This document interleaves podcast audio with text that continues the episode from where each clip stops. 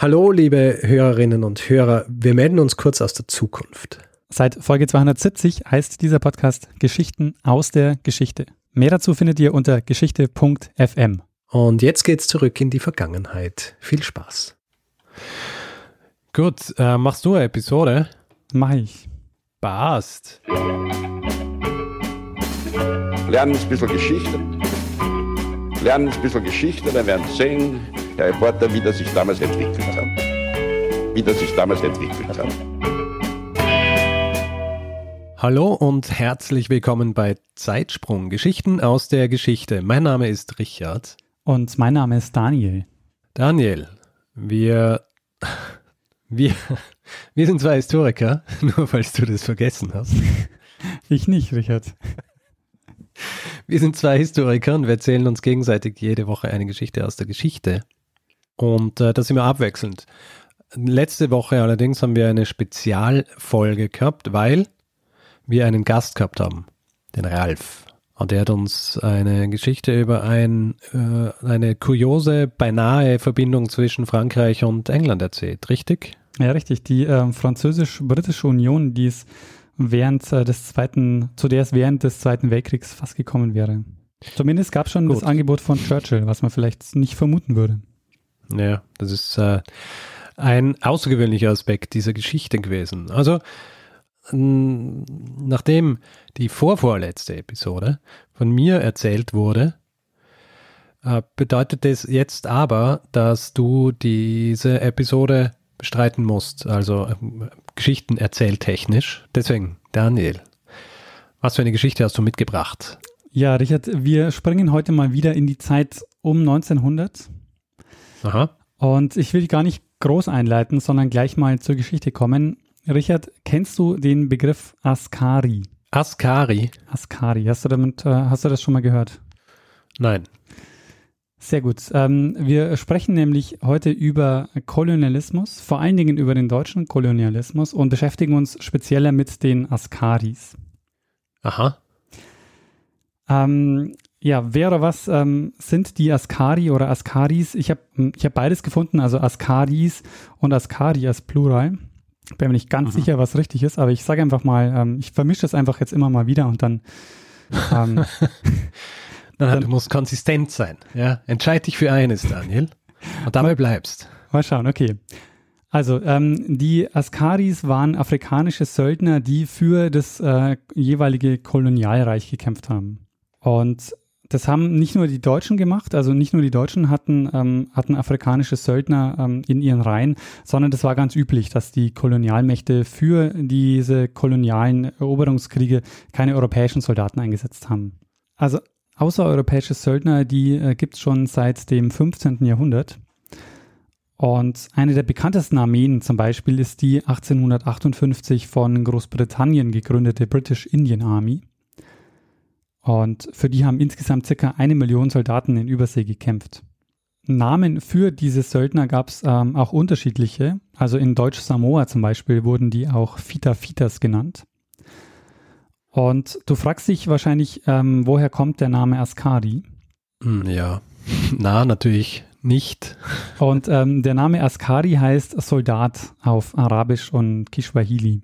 Und ähm, es wurden einige Kolonialtruppen ähm, so bezeichnet, also nicht nur, ähm, nicht nur im Deutschen Reich. Aber ähm, es ist ähm, gleichzeitig aber auch ein spezifischer Begriff für die Schutztruppe ähm, in Deutsch-Ostafrika. Nämlich in der Schutztruppe für Deutsch-Ostafrika war Askari die Bezeichnung für den untersten Mannschaftsdienstgrad. Und ähm, sie bildeten den Großteil der deutschen Schutztruppe in Deutsch-Ostafrika. Ähm, Deutschland hat in seiner relativ kurzen Kolonialzeit ca. 40.000 bis 50.000 Soldaten aus Afrika, Asien oder Ozeanien eingesetzt. Und die bekannteste dieser Gruppe waren eben die Askari. Die sind deshalb so bekannt, weil mehr als 14.000 von ihnen ähm, im Krieg um Deutsch-Ostafrika äh, während des Ersten Weltkrieges unter Paul von Lettow-Vorbeck gekämpft haben. Und dazu kommen wir dann auch äh, später noch genauer, weil die Askari nämlich ähm, Teil der deutschen Erinnerungskultur wurden. Und an der Stelle belasse ich es schon mal mit dem ähm, Stichwort Askari-Mythos. Aber dazu kommen wir dann später. was man auf jeden Fall sagen kann, ist, dass die ähm, Eroberung und die Aufrechterhaltung der Kolonien durch die europäischen Kolonialmächte ohne diese ähm, Söldnertruppen gar nicht möglich gewesen wäre. Hm. Weil sie eben einen Großteil der, äh, der Soldaten ähm, ausgemacht haben. Und bevor wir uns jetzt ähm, näher mit den Askari beschäftigen und äh, mit dem Askari-Mythos, also wie es dazu kam, äh, möchte ich noch ganz kurz über ähm, die Kolonialisierung allgemein und über die Kolonien ähm, im Deutschen Reich sprechen. Ich habe ja schon gesagt, dass das Deutsche Reich eine verhältnismäßig kurze Kolonialgeschichte hatte. Was aber so eigentlich gar nicht stimmt, wie wir gleich hören werden. Das Besondere an der Situation des Deutschen Reiches war es, ähm, dass es sich erst spät als koloniale Großmacht etabliert hat. Das hing einerseits damit zusammen, dass das Deutsche Reich, dass es das Deutsche Reich erst ab 1871 überhaupt gab. Und andererseits lehnte der Reichskanzler Bismarck den Erwerb von Kolonien lange Zeit ab. Und dann war die Kolonialzeit insofern relativ kurz, weil nach dem Ersten Weltkrieg verlor dann das Deutsche Reich die Kolonien wieder. Und für diese Episode habe ich wieder ähm, einen Experten dabei. Aha. Und zwar ist es ähm, Professor Dr. Jürgen Zimmerer, der an der Uni Hamburg die Forschungsstelle Hamburgs postkoloniales Erbe, Hamburg in Hamburg und die frühe Globalisierung leitet. Mhm. Und es wird von dieser Episode auch wieder eine Extended Version geben. Das ähm, hatten wir jetzt das hast du jetzt mal. abgeschaut, gell? Richtig. ja, ich finde es eine sehr gute Idee ähm, und deshalb dachte ich mir, in dem Fall würde es sich auch anbieten, weil das Gespräch mit äh, Professor Zimmerer geht ungefähr eine Stunde und ähm, da, da konnte man einfach noch ein bisschen tiefer in manche Themen eintauchen. Sehr gut. Ähm, und noch ein paar mehr Themen auch ähm, besprechen. Also wer da Interesse hat, ähm, da wird es also eine Langfassung auch geben. Und ähm, im folgenden Einspieler fasst Professor Zimmerer die Anfänge der deutschen kolonialen Großmachtpolitik äh, für uns nochmal zusammen. Das Erste, was man verstehen muss, Deutsche oder Menschen, die man heute als Deutsche bezeichnen würde, weil sie aus Gegenden stammen, die heute zu Deutschland gehören, waren von Anfang an im kolonialen Projekt der Europäer beteiligt. Also schon im, im 15. und im 16. Jahrhundert fuhren deutsche Landsknechte mit Spaniern und Portugiesen. Es gibt im, im, im 16. Jahrhundert einen Versuch, äh, der Fucker und Welser, also die Fucker und Welser finanzieren den Kolonialismus der Spanier und der Portugiesen. Es gibt erste Versuche, eigene Kolonien zu gründen. Es gibt im 18. Jahrhundert äh, Brandenburg-preußische Versuche, in den Sklavenhandel einzusteigen, indem man eine, eine ähm, in Großfriedrichsburg im heutigen Ghana im, im, im Grunde eine, eine Festung gründet. Also die waren immer beteiligt. Deutschland war aber nicht geeinigt. Es gibt Deutschland nicht und, es, und deshalb können die nicht im großen Stil einsteigen. 1871 kommt es eben zur deutschen Einigung und im Gefolge auch zu einem Erstarken dieser Kolonialbewegung, die sagt, jetzt wo wir den Nationalstaat haben, wollen wir auch die Insignien des Nationalstaats. Wir wollen Weltpolitik machen. Die Insignien der Weltpolitik ist eben Kolonialbesitz. So wie man heute vielleicht sagen würde, ein ständiger Sitz im Weltsicherheitsrat ist ein Symbol dafür, dass man ein Global Player ist. Und diese Rolle hatte eben Kolonialbesitz. Und eigentlich war es Otto von Bismarck als Reichskanzler, der äh, das ablehnte der sagte, das ist zum einen ein, ein viel zu gefährlich, weil es mich oder Deutschland in Konflikt mit anderen europäischen äh, Mächten bringt und es bringt nichts. Deutschland kann sich das nicht, nicht leisten. Und 1884 ändert er, ändert er für kurze Zeit oder gibt er für kurze Zeit seinen Widerstand auf, ändert er seine Politik aus verschiedenen Gründen, unter anderem eben auch äh, weil ihn Hamburger Kaufleute 1883 darum bitten, er möge doch die, ihre Besitzungen in Westafrika unter deutschen Schutz stellen. Das ist eine, eine, eine Denkschrift aus der Handelskammer in, äh, in, in Hamburg. Und das ist einer der Argumente, die ihn dazu bewegen, zu sagen, ich gebe jetzt meinen Widerstand auf er, ist, er wird nie kolonial begeistert. Er steht nie hinter diesem Projekt. Aber er, er weiß, innenpolitisch gewinnt er Verbündete, wenn er das macht.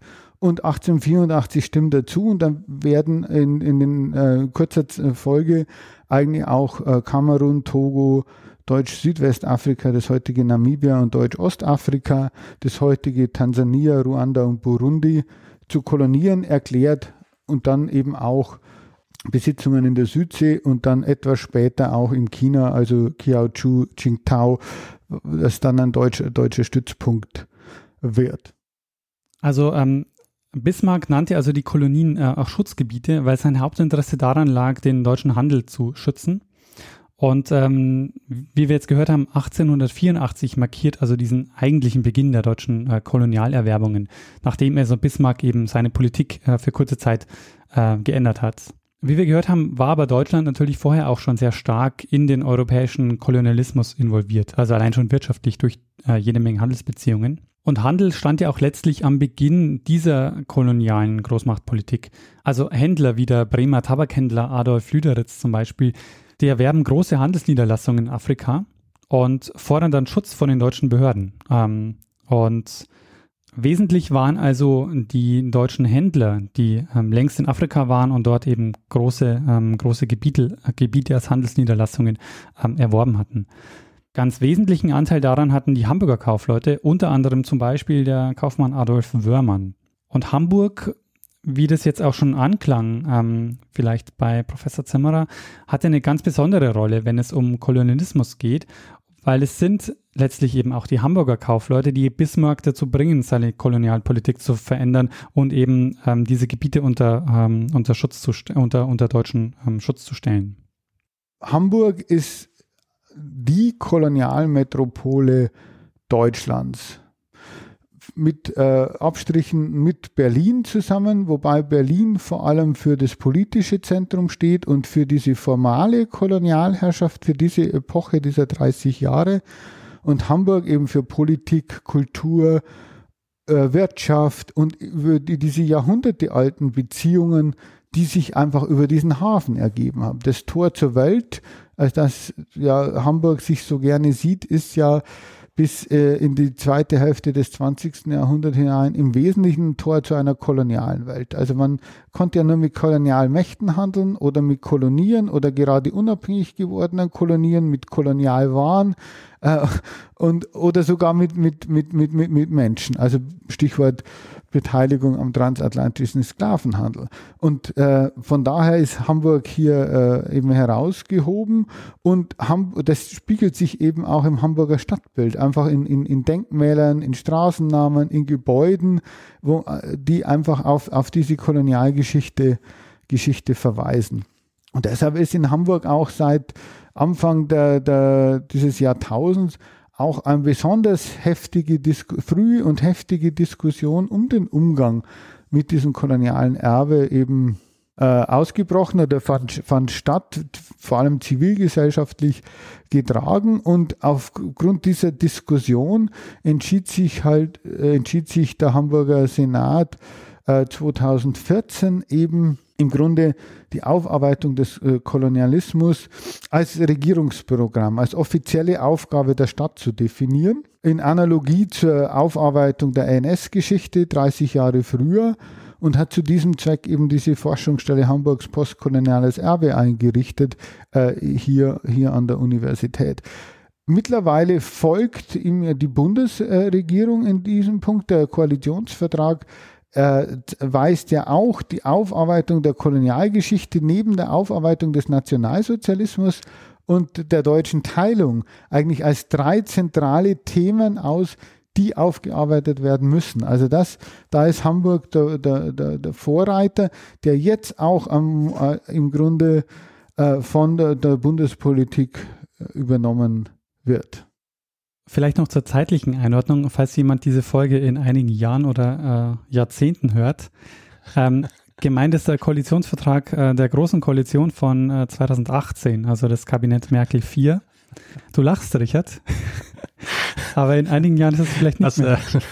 Äh, was, von was gehst du aus hier, dass, äh, dass in, in 30 Jahren irgendjemand noch eine Möglichkeit hat, äh, MP3s abzuspielen?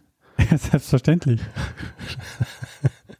Ja, wohl in, in, in 30 Jahren, da wird äh, alles, was es heute im Internet gibt, schon in jedem Kopf eines Neugeborenen automatisch implantiert sein. Ja, das heißt, man kann von Geburt an unseren Podcast hören. Also ähm, nur so als, als kleinen Überblick. Ähm, das Deutsche Reich ist zwar sehr spät erst ähm, so als ähm, koloniale Großmacht aufgetreten, aber im no Jahr 1914 war das äh, Deutsche Reich das an Fläche drittgrößte Kolonialreich nach dem britischen und dem französischen ähm, Kolonialreich. Am bekanntesten, äh, die Namen hat äh, Professor Zimmerer auch schon genannt, äh, Deutsch-Südwestafrika zum Beispiel, also das heutige Namibia, ähm, dann Deutsch-Ostafrika, ähm, das heutige Tansania, Ruanda, Burundi.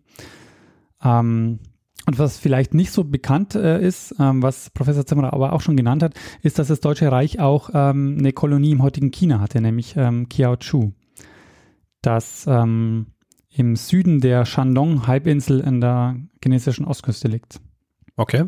Ja, und dann 1914, also ähm, verliert das äh, Deutsche Reich die Kolonien wieder. Und dieser Verlust der Kolonien ist dann auch ein wichtiger Teil, warum und wie es dann zu dem sogenannten Askari-Mythos kommt, den ich jetzt ähm, schon ähm, sehr gut vorbereitet habe, Richard. Du hast ihn schon zweimal angeteasert. ja. ich frage mich, wann er kommt. Und du willst natürlich auch langsam wissen, was, was ist der Askari-Mythos? Ja, schon. Kommen wir zu den, äh, wieder zurück zu den Askari oder zu den Askaris. Und zur Frage, wie kam es dazu, dass sie und inwiefern werden sie Teil der deutschen Erinnerungskultur? Diese Schutztruppe in Deutsch-Ostafrika, die erhielt kurz vor dem Krieg, also im April 1914, einen neuen Kommandeur, nämlich äh, den Oberstleutnant Paul von Lettow-Vorbeck. Und dann beginnt der Erste Weltkrieg und damit natürlich auch der Kampf ähm, in den Kolonien. Und ab 1916 ist es so, dass die Schutztruppe nach Süden ausweichen muss vor dem Angriffen äh, der Briten, die aus Kenia ähm, kommen, und den äh, Belgiern, die vom Kongo her angreifen. Ähm, und die Truppen von Leto Vorbig, die bestanden zum größten Teil ähm, aus Askaris. Äh, nur einige hundert Deutsche kämpften in dieser Truppe und das war eben vor allen Dingen dann ähm, das Offizierskorps. Ähm, die Truppe kann sich aber halten und wird nicht besiegt und kämpft sogar nach dem offiziellen Waffenstillstand noch weiter, weil sie nämlich die Nachricht äh, des, vom Waffenstillstand erst später erreicht. Und hieraus entsteht dann im Laufe der Jahre die Legende der ähm, sogenannten treuen Askari. Bevor wir auf diese Legende näher eingehen, müssen wir noch kurz über Leto Vorbeck sprechen. Ähm, über Leto Vorbeck müssten wir eigentlich mindestens eine ganze Episode machen, ähm, wenn nicht sogar mehr. Der hat nämlich 1900, äh, 1901 als Adjutant der ersten ostasiatischen Infanteriebrigade an der Zerschlagung der Boxerbewegung in China teilgenommen. Wurde danach zum Hauptmann befördert und war dann an der, äh, in der Kolonie Deutsch Südwestafrika äh, unter dem Kommando von Lothar von Trotha am Genozid an den Herero und Nama beteiligt. Und 1914 wurde dann, wie wir gehört haben, äh, Kommandeur der Schutztruppe für Deutsch-Ostafrika. Und eigentlich müsste man hier noch ähm, viel, viel mehr erzählen über Leto Vorbig, ähm, der nämlich dann zum Beispiel nach seiner Rückkehr nach Deutschland 1919 die Führung eines Freikorps übernahm, mit dem er dann einen Aufstand in Hamburg, die sogenannten Sülze-Unruhen, sehr blutig niederschlug. Ähm, man müsste auch noch erzählen, dass er am Kapp-Putsch beteiligt war, ein Militärputsch im März 1920, der gegen die Weimarer Republik gerichtet war. Ähm, und ähm, noch einige ähm, Geschichten mehr, aber entscheidend für unsere Geschichte ist, dass er am Askari-Mythos wesentlichen Anteil hatte, indem er nämlich die Legende von den treuen Askari verbreitete. Und was es damit auf sich hat, das erzählt uns äh, jetzt Professor Zimmerer. Also in, in Wandsbeck wird äh, äh, im Grunde in den 30er Jahren ein äh, Kasernenkomplex eingeweiht und der bekommt im Grunde als Eingangsbereich zwei Denkmäler, die Askari zeigen und afrikanische Träger. Askari sind äh, afrikanische Söldner in, in deutschen Diensten, die von der äh, deutschen Kolonialverwaltung eingesetzt wurden.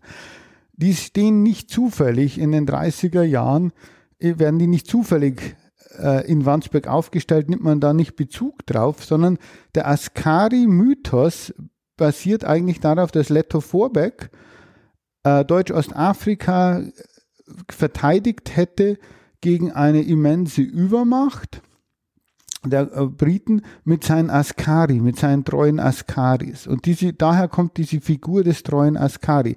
Das ist ein Mythos an sich, weil der die nicht treu waren, sondern wie die Forschung gezeigt hat, also dann im Grunde unter Zwang auf seiner Seite kämpften und irgendwann für ihn kämpften, weil sie gar nicht mehr weg konnten, weil auch im Grunde Deserteure erschossen wurden von Leto Vorbeck. Das ist die Realität der Askari. Den treuen Askari gibt es nicht als Figur. Im Versailler Frieden wird Deutschland wegen Kolonialunfähigkeit die Kolonien entzogen. Und das ist, wird als tiefe Demütigung empfunden.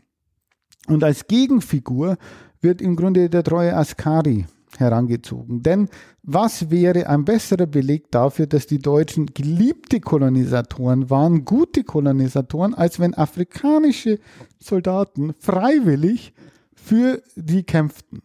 Und deshalb wird im Grunde der treue Askari als eine Figur gegen diese Kolonialschuldlüge von Versailles aufgebaut. Und deshalb ist er in diesem, in diesem Programm in diesem Bildprogramm in Wandsbek und er findet sich etwa noch bei der äh, 1964 bei der Beerdigung Letto Vorbecks, der als einziger Kolonialoffizier ein Staatsbegräbnis in der Bundesrepublik Deutschland bekommen hat, wo man eigens einige Askari aus Tansania einfliegen lässt, die hinter dem, äh, hinter dem Sarg äh, hermarschieren, um zu, wiederum zu belegen, diese Figur des, des treuen Askari.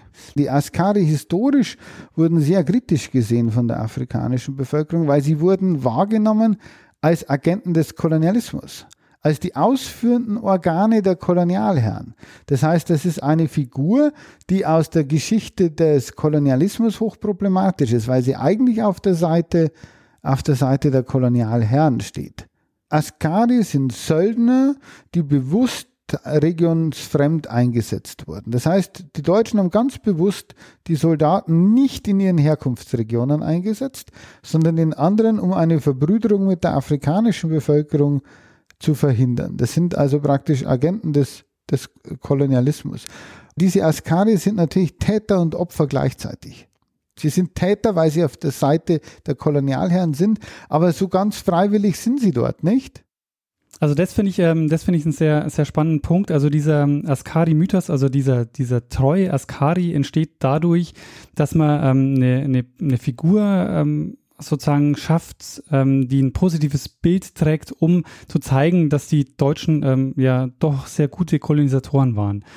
Und ähm, dadurch, dass eben Leto Vorbig im, im Grunde unbesiegt war mit dieser ähm, Schutztruppe in Deutsch-Ostafrika, hat man ihm gesagt, die haben so treu an seiner Seite gekämpft und waren dann quasi, ähm, haben es eben geschafft, äh, diese, diese Übermacht, äh, äh, nicht, nicht von dieser Übermacht bezwungen zu werden. Und ähm, das war dann Beweis dafür, für diese, für diese treuen, äh, für diese treuen Askari. Und aus dem stand dann, entstand dann dieser Askari-Mythos, der sich im Grunde wirklich ähm, bis in die ja, bis, bis in die 60er Jahre, also dieses Staatsbegräbnis, das ähm, Professor Zimmerer angesprochen hat, wo man dann nochmal Askari einfliegen lässt. Also wie, das war eben sehr wirkmächtiger, ähm, eine sehr wirkmächtige Geschichte.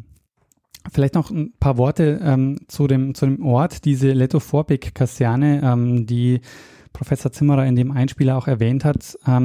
Das ist in, in Hamburg-Jenfeld. Gibt es den Geschichtsgarten Deutschland-Tansania, Gedenkort deutscher Kolonialismus in Afrika. Also der wird auch genannt äh, Tansania Park. Und das ist heute eine nicht öffentlich zugängliche, äh, nicht öffentlich zugängliche Denkmalanlage mit diesen Askari-Reliefs äh, und einem Schutztruppen-Ehrenmal aus der NS-Zeit. Also das ist das, was er äh, vorher ganz am Anfang des Einspielers erzählt. Mhm. Und das wurde 1939 eben zur Erinnerung an die deutschen Kolonialtruppen eingeweiht und kann heute eben, ähm, ist, ist eben heute Teil dieses, äh, dieses Geschichtsgartens, äh, dieses Geschichtsgartens, kann nur nach Voranmeldung besucht werden. Aber ähm, ich, ich habe neulich mal ähm, eine kleine, weil ich habe eben, ähm, ich habe ich hab diesen Geschichtsgarten ähm, mir angeguckt und ich habe so eine kleine ähm, Twitter, ähm, Twitter-Story draus gemacht, wo, ähm, wo ich die ein paar Bilder gepostet habe und, und diese Geschichte ähm, kurz erzählt habe. Okay. Ja, und ähm, was auch schon angeklungen ist, äh, Leto Vorbig ist, ähm, ist dann also 1964 in Hamburg gestorben und die Bundesregierung hat dann also zwei ehemalige Askari als Staatsgäste einfliegen lassen, die dann also äh, Leto Vorbig die letzte Ehre erwiesen haben. Und der Verteidigungsminister, das fand ich auch sehr interessant äh, zu dem Zeitpunkt, war Kai-Uwe von Hassel. Der war selbst Sohn eines Schutztruppenoffiziers aus Deutsch-Ostafrika. und der in der Trauerrede auch betont hat, dass äh, Letoforbik ja im Felde unbesiegt war. Ja, also lange Zeit waren die afrikanischen Söldner kein Thema in der Geschichtswissenschaft, sodass auch teilweise sehr wenig über einzelne Mitglieder dieser Truppen bekannt ist. Eine Biografie möchte ich noch herausstellen, weil sie nicht nur außergewöhnlich ist, sondern auch sehr tragisch ist, nämlich äh, die Biografie von äh, Bayume Mohammed Hussein. Der war ein Askari, der als Soldat in der Schutztruppe Deutsch-Ostafrika gekämpft hat. Und er ist 1929 nach Berlin gekommen, um seinen ausstehenden Sold einzufordern. Und die deutschen Behörden haben das abgelehnt und er ist aber in Deutschland geblieben und hat dort äh, Familie gegründet, hat dann als Kellner, also unter anderem als Kellner und als Schauspieler gearbeitet. Ähm, er hat unter anderem äh, zwischen 1934 und 1941 in mindestens 23 deutschen Filmproduktionen mitgewirkt. Hm. Und seine letzte Rolle war auch seine größte Rolle, nämlich er hat äh, 19, 1940, 41 im NS-Propagandafilm Karl Peters mitgespielt. Ähm, da hat ähm, Hans Albers die Hauptrolle gehabt. Und während den Dreharbeiten äh, beginnt er eine Beziehung mit einer Deutschen und äh, wurde, wurde denunziert, von der Gestapo verhaftet, äh, wegen sogenannter Rassenschande kam dann ins Konzentrationslager Sachsenhausen und äh, starb dann dort drei Jahre später im November 1944. Und ein sehr spannender Aspekt bei ihm ist, dass er ähm, vor seiner Verhaftung ähm, auch als treuer Askari auftrat. Also er hat diese Rolle auch verkörpert. Ähm, es gab zum Beispiel auch mal bei einer Kolonialveranstaltung ein Treffen mit Leto Vorbeck. Ähm, und er beantragte auch die Verleihung des Ehrenkreuzes für Frontkämpfer, was abgelehnt wurde, was ähm, was ihm aber eigentlich aufgrund einer Schussverletzung ähm, wäre ihm diese, ähm, wäre ihm das Ehrenkreuz eigentlich zugestanden. Mhm. Aber die deutschen Behörden haben also dann beschlossen, auch mit ähm, Unterstützung von Leto Vorbig, dass ihm diese Auszeichnung dann äh, nicht verliehen wird.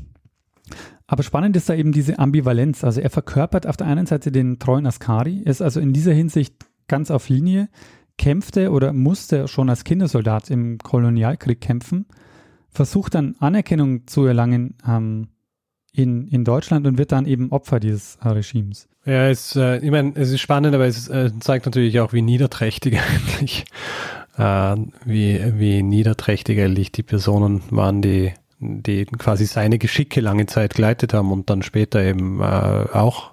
Ja. Also einerseits äh, ihn hinzustellen als den als den treuen Askari, aber eben dann nicht seinen ausstehenden Sold zahlen und ihn dann schlussendlich auch noch äh, ins, äh, ins KZ bringen und dort umbringen. Ne? Also ja, voll. ist also ein bisschen symptomatisch einfach für die Art und Weise, wie wahrscheinlich mit den Askari umgegangen worden ist. Hm. Aber von deutscher Seite hat man sich ähm, wahrscheinlich wenig ähm, später dann noch für die Askari interessiert, ähm, weshalb auch ähm, ja wenig auch über sie bekannt ist. Also weil die Forschung relativ spät jetzt auch erst ähm, die, die Askari ins Zentrum gestellt hat äh, von, von Forschungen. Mhm.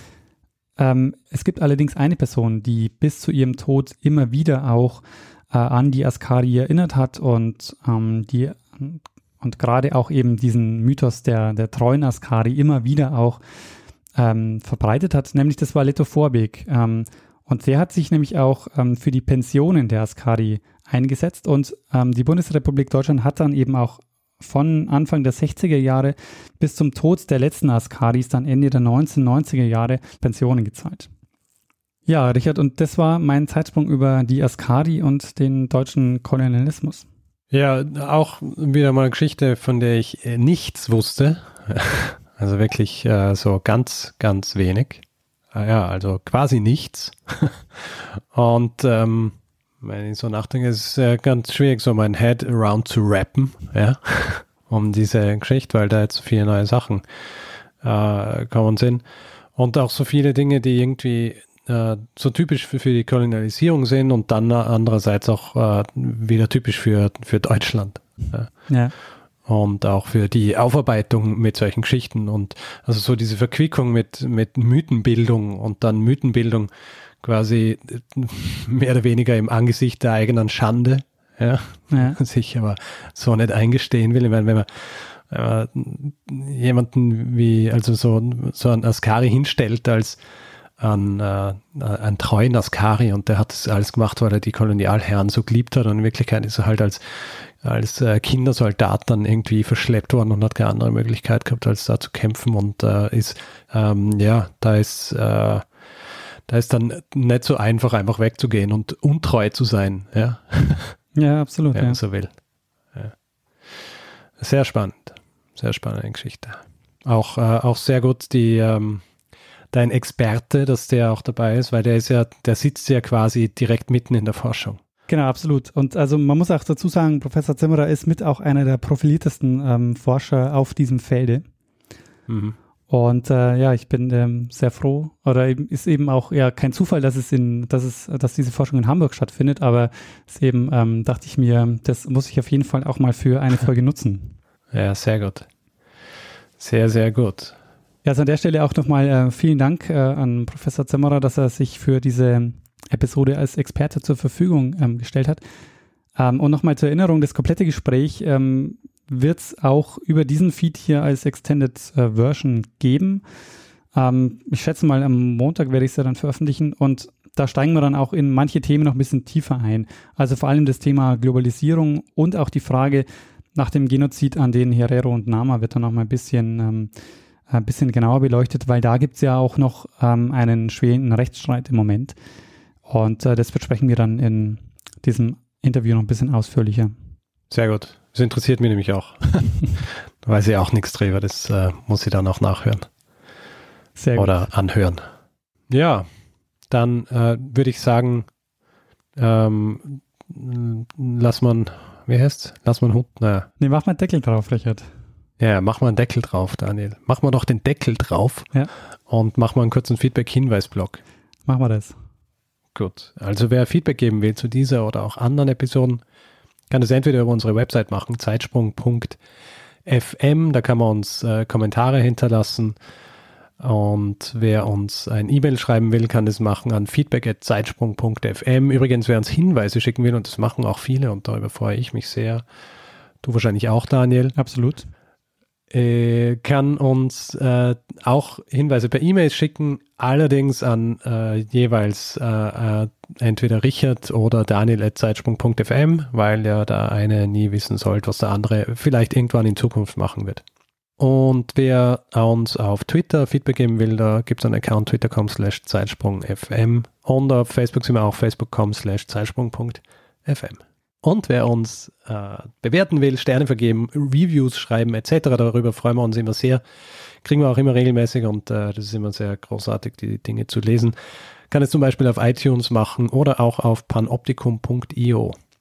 Und außerdem gibt es die Möglichkeit, uns finanziell zu unterstützen. Wir haben auf der Webseite alle Möglichkeiten aufgelistet, die ihr habt, um uns ein bisschen was zukommen zu lassen. Und wir freuen uns über alle, die uns ähm, ein bisschen was in den Hut werfen, um dieses ähm, kleine, aber feine Geschichtsformat hier zu unterstützen, ähm, das wir wöchentlich ähm, aufführen. Und wir bedanken uns in dieser Woche bei Frank, Wilfried, Nicola, Markus und Holger. Vielen, vielen Dank für eure Unterstützung. Ja, vielen Dank. Ja gut, äh, in, in diesem Fall würde ich sagen, äh, nachdem wir jetzt nichts mehr zu sagen haben, lassen wir einfach einem das letzte Wort, das immer hat. Bruno Kreisky.